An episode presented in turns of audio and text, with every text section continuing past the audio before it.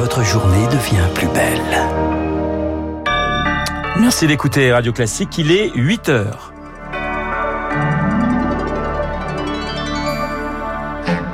La matinale de Radio Classique avec Renaud Blanc. Les pâtes, l'huile, les yaourts, tout augmente dans les rayons. Se nourrir coûte de plus en plus cher aux Français. Les enseignes, elles, tentent de compenser tant bien que mal la flambée des prix. On vous dira comment.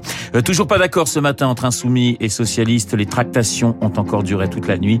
Euh, des blocages persistent sur la répartition des circonscriptions alors que l'ultimatum pour s'entendre expire aujourd'hui. Et puis des dizaines de milliers de personnes dans les rues aux États-Unis pour défendre le droit à l'avortement.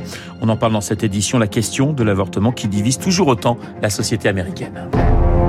Radio classique. Journal de 8 heures nous est présenté par Lucille Bréau. Bonjour Lucille. Bonjour Renaud, bonjour à tous. À la une, le budget des ménages qui se resserre. Le ticket de caisse flambe et c'est le portefeuille des Français qui souffrent au supermarché en cause d'une inflation galopante.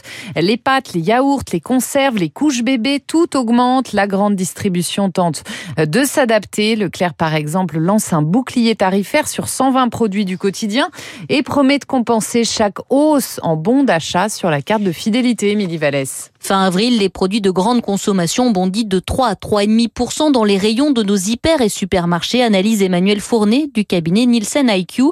Et cela se traduit par une hausse conséquente du budget alimentation pour un couple avec deux enfants. Ça fait 150 euh, euros de dépenses supplémentaires par an. Et ce surcoût risque bien d'augmenter d'ici à l'été puisque l'impact de la guerre en Ukraine n'est pas encore euh, totalement répercuté sur les prix. L'inflation pourrait ainsi doubler et atteindre 7% cet été selon cet expert. Alors en faisant le choix de compenser la hausse de certains prix, Leclerc veut aider les plus modestes. Proposer un 120 produits, c'est pas non plus tant que ça quand on sait qu'en moyenne dans un hypermarché, il y a 20 000 produits sur de l'alimentaire et de l'entretien. Mais il y a une partie des Français qui sont vraiment à l'euro près chaque mois et ça peut pas faire de mal pour limiter la hausse des prix. Dans ce contexte de forte inflation, toutes les enseignes ont intérêt à soigner leur image prix en multipliant les promotions ou les opérations, explique Olivier Dover, spécialiste du secteur. Les enseignes, elles doivent composer avec cette idée que le consommateur a désormais peur des prix. Il faut le rassurer. Il s'agit en fait d'envoyer des signaux. Mais bien sûr, on ne peut pas éviter l'inflation. Il faut pas rêver, il faudra payer plus cher ces produits alimentaires. Et les clients l'ont bien compris, ils changent leurs habitudes en anticipant certains achats ou en privilégiant le discount. Lily Vallès, à la une également, toujours pas d'accord ce matin entre les insoumis et les socialistes. Les discussions se sont poursuivies toute la nuit. Le Parti communiste lui a rejoint hier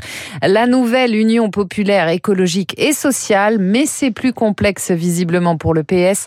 Pourtant, les insoumis ont fixé un pour conclure ce matin, pas plus loin, Lauriane Tout le monde. C'est une épreuve physique, reconnaît Manon Aubry de la France Insoumise. Jusqu'au bout de la nuit, ils ont encore corrigé point par point, mot après mot, l'écriture d'un accord.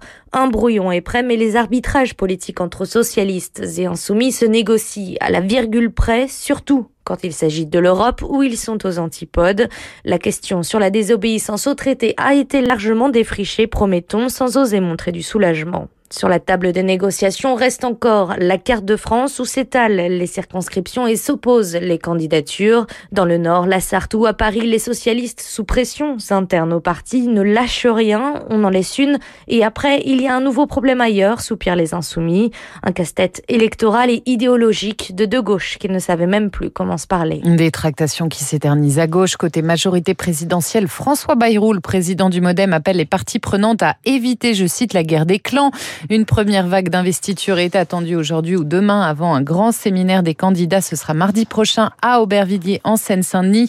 À l'extrême droite Reconquête, le parti d'Éric Zemmour présentera lui finalement 550 candidats aux législatives. Vous écoutez Radio Classique, il est 8h04 en Ukraine. Moscou intensifie ses frappes. Les forces russes ont lancé pour la première fois leur assaut contre la Syrie d'Azovstal pardon, à Mariupol avec chars et infanterie.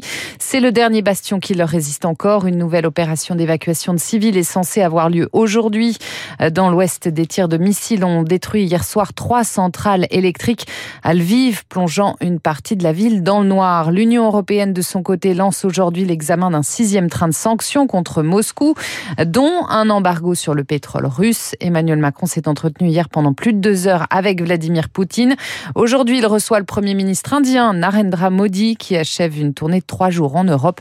L'Inde qui n'a toujours pas condamné l'invasion russe, Azaïs Perronin. L'Inde cherche un équilibre précaire entre ses relations avec l'Occident d'une part et celle avec la Russie d'autre part. Cette tournée en Europe de Narendra Modi est donc stratégique pour Jean-Luc Racine, directeur émérite de recherche au CNRS. Il s'agit pour Modi de renforcer les liens avec deux pays clés de l'Union européenne qui sont l'Allemagne, son premier partenaire économique pour l'Europe, et la France qui est un partenaire stratégique très important sur le plan de l'armement. Mais pas question non plus de froisser Moscou par partenaire clé de New Delhi qui lui fournit une grande partie de ses besoins en armes et en énergie.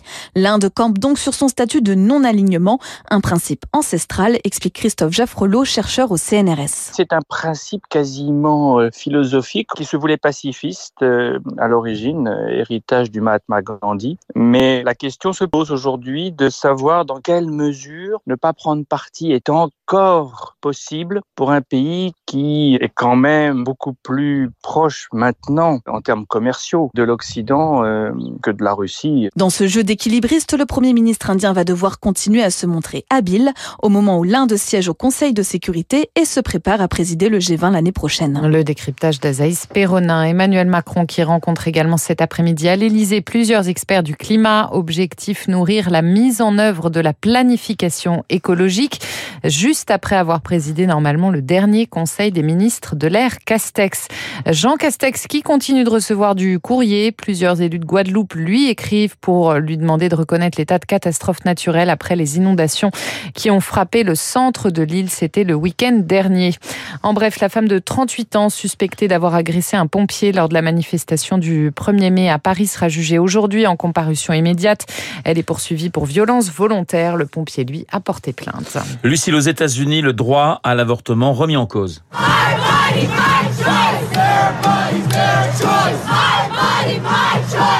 My Body, My Choice ou encore Mon Choix. Washington, Boston, Los Angeles ou Seattle, des milliers de manifestants ont crié leur colère hier soir contre la Cour suprême qui menace de revenir dessus. À New York également, écoutez l'appel de Laetitia James, la procureure générale de l'État, élue démocrate. Elle appelle à la mobilisation générale.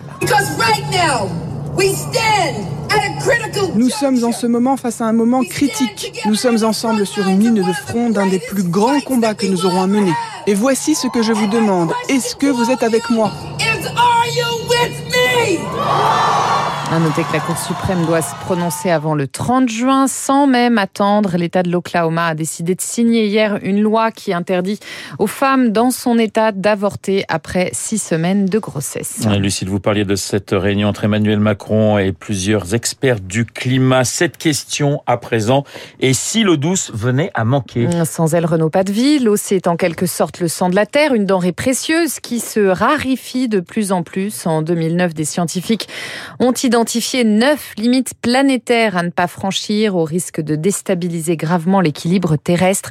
Eh bien, cinq l'ont déjà été. Une sixième vient de l'être également, le cycle de l'eau douce, Baptiste Gabory. Oui, cela concerne plus précisément ce que l'on appelle l'eau verte. Emma Aziza est hydrologue. Nos sols n'ont plus assez de matière organique pour conserver l'eau. Cette eau, à la moindre vague de chaleur, en fait, va s'évaporer massivement. Et donc, on se retrouve avec des sols qui sont quasiment morts et qui n'ont plus d'eau. En cause l'agriculture intensive, la déforestation, le changement climatique également derrière, c'est nous qui sommes au bout, tout simplement parce que nous-mêmes, on est composé d'eau et qu'on a besoin de cette eau pour nous nourrir. On consomme tous les jours entre 5000 et 7000 litres d'eau cachée dans notre assiette et dans nos modes de vie. Le cycle de l'eau douce est la deuxième limite planétaire à être franchie euh, cette année après la pollution euh, plastique. Cela ne veut pas dire que tout va s'écrouler, mais le risque de dérèglement majeur augmente. Aurélien Bouteau, chercheur au CNRS, auteur du livre Les limites planétaires. On est en train de jouer un petit peu avec le feu. On va de plus plus loin, il serait quand même prudent d'éviter ces, ces dépassements et donc de revenir sur des modes de gestion plus soutenables et plus durables